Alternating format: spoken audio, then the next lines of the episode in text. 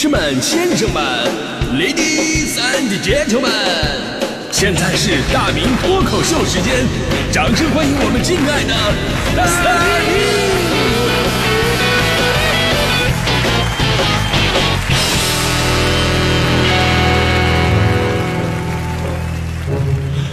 好，欢迎各位来到今天的大明脱口秀，我是大明啊。今天咱们说这个背诵能力啊，真的是很多朋友的一大困扰。比方说我们电台主播，就以前呢，大家伙对我们的电台主播一直有一个误解啊，说这个电台主播之所以不去做电视主播的原因，就是因为他们长得丑啊。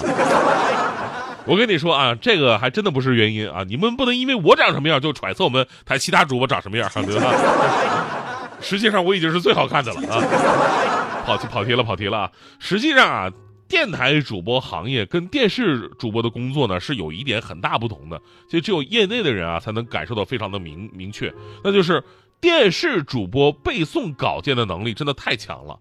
同样是说话，他们可以按照台本原封不动的来。我们电台主播呀，很多人就没有这个能力，尤其像我这样的，中间如果不添油加醋，总感觉少点什么。这就是广播跟电视的不同。广播我们强调什么呀？我们强调是伴随性、亲和力。就好像有人在你旁边跟你唠嗑聊天一样，对吧？节目就是主持人自己的，我们爱怎么来怎么来。我们上台主持的时候吧，台下的导演都会一脸的闹心，拿台本在那翻，他他他讲到哪儿了？谁能告诉我去？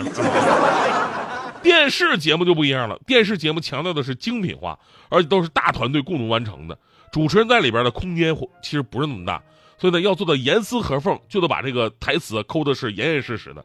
你稍微发挥一点可能其他工作人员就慌了，就不知道怎么接了。所以呢，广播节目主持人啊，一上电视节目真的就很怪。呃，广播节目上电视呢，很多朋友就感受出来，这这人怎么话那么多呢？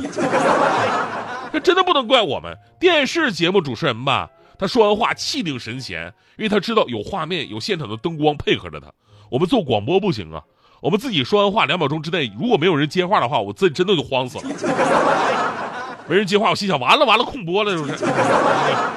所以从这个职业习惯上来看啊，对于我们干广播的，让我们把一篇东西严丝合缝、丝毫不差的背下来，真的太难了。但这年头啊，需要你天天背诵的职业也没几个啊。这个领导可能是需要发言啊，背一些发言稿什么的，但是也无所谓的，毕竟人家是领导，你说啥就是啥，对吧？那如何更快、更好的背诵，真的是我们从小到大一大课题。然后你会发现一个问题：你现在能记住的，基本上都是小的时候背诵的那些课文。咱们有的听众就是啊，有个听众啊，私下里边给我发那个微博私信，就问我一个问题，说大明啊，听你节目一年多了，特别喜欢，天天听啊，有的时候还听重播。我我就有个小小的要求，你能不能把你们节目开场歌的歌词发给我，我保存一下。当时我就非常生气，我说大哥，你天天听，你还记不住歌词吗？我这歌词从头到尾没十句话，你听了一年多，你记不住？我当时我真的很生气啊！要不是我也没记住的话，我真的就给他发过去了。所以为什么我自己写的歌我自己记不住呢？但是如果这时候你给他发一句“庆历四年春”。那边立马就能回复：滕子京谪守巴陵郡，越明年，政通人和，百废俱兴，乃重建岳阳楼，增其旧制，刻唐贤今人诗赋于其上，主与作文以记之。予观夫巴陵胜状，在洞庭一湖，衔远山，吞长江，浩浩汤汤，横有为。小的时候背的这篇课文真的是太渣了。昨天看一新闻说，这个陕西省的一所学校早读的视频就引发关注了。我看了这帮孩子们早读的视频，一下子把我带回了我上上学那会儿，我们早读的那个乱糟糟的场面。我不知道朋友们，你们上上学早读都是什么场面啊？有的是班委领读啊，有的很有秩序那种；有的是大家伙一起默读，要保持安静；还有呢，就是我们这种啊，自己随意，大声小声都可以，只要别给别人添乱就行。所以我们那会儿都是捂着自己的耳朵，扯着脖子就喊哈。但是陕西这个学校啊，早读比我们更过分。他们不光是喊了，全体起立啊，手上也不闲着，比划着动作，甚至还有一些同学过于激动，站到了课桌上啊，进行读书。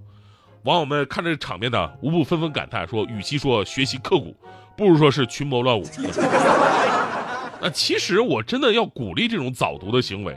首先，新闻里边老师已经说了，这种早读形式客观上提高了孩子们的成绩。其实咱们从科学背诵的角度来讲啊，就怎么样能够让一个人迅速的记住一些东西？你光默默的在心里边想，远远不够。除非这个事儿吧是那种几百年不遇的啊，刺激到你了，啊，这行。但是显然鲁迅、朱自清的文章对你没有这种作用，对吧？所以你一定要用一些辅助的方式，让自己达到那种加深记忆的目的。而这些辅助的方式就包括了大声朗读。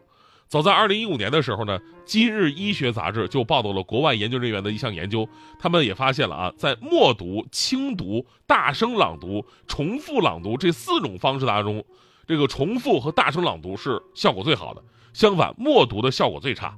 那除了大声朗读会给我们感官留下更深刻的记忆，从我们主持人的专业所学当中也能找到答案，就是当你把文字读出来。你的断句、你的轻重停连，其实就已经完成了第一步的自我理解，而自我理解是背诵课文最重要的一步。所以呢，那位呃说这个什么听我节目一年多没记住歌词的朋友啊，下一次呢，请跟着我们一起大声唱出来。除此之外，还可以加上一些夸张的动作，有助于记忆。所以呢，背诵啊，真的是要讲究方式方法。有的时候吧，你时间浪费了很多，但效果就特别的差。刚才咱们说的是背课文。其实你要经常背呢，除了课文，还有另外一个就是英语单词啊。英语单词是最常见的，对吧？我朋友那么大岁数了，还在为了提升自己啊背单词，但就是记不住，然后就想到一个好好办法啊，所谓的好办法，用一款记单词的软件锁屏，对吧？就每次想看手机的时候呢，就先蹦出来一个英语单词，你填不上的话，你就看不了手机。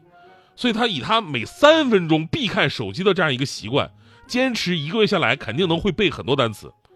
果然一个月之后啊，他成功戒掉了手机。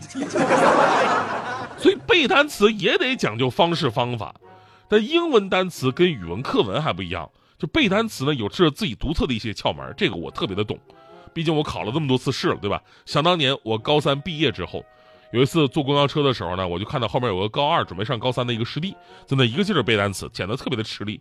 当时我就告诉他，我说这个英文呐，不能那么的死记硬背，对吧？我们要用联系的眼光看问题，你这样不仅可以加快速度，还能加深你的记忆，要联系起来。当然，我们是中国人啊，学别人的母语呢，我们没有环境优势，所以要建立自己的意识联系非常的重要。说到这儿呢，这个有点深刻，有点深奥啊，其实很简单。呃，在这里呢，我就传授给你啊，我的这个单词速记法，这个速记法叫做英汉不分家。英汉不分家，顾名思义，用汉语的方式来记住这英文，啊，怎么？我我先教你几基础的，比方说这个 police，police 这个词很简单，警察啊，police，怎么记住呢？啊，你想警察，警察干什么？平时很忙，天天在外边跑，对吧？跑一天累死了，所以叫 police，police，police，啊，对吧？然后再比方说老板，boss，boss 啊，天天干吃饭不干活，员工累死累活就喂饱的就他一个，所以他叫 boss，boss，啊。所以你你懂了这个基础了，你就可以记住那些比较难的一些词汇了。比方说这个经济，经济的英文，economy 啊啊，依靠农民 啊，对吧？这这是最基，这依靠农民是经济最基本的根基啊。地主，landlord 啊，懒得劳动啊，笨重的，笨重的，呃 p o n d r o s 啊，胖的要死啊，所以笨重啊。救护车，ambulance 啊，俺不能死。那怀孕呢？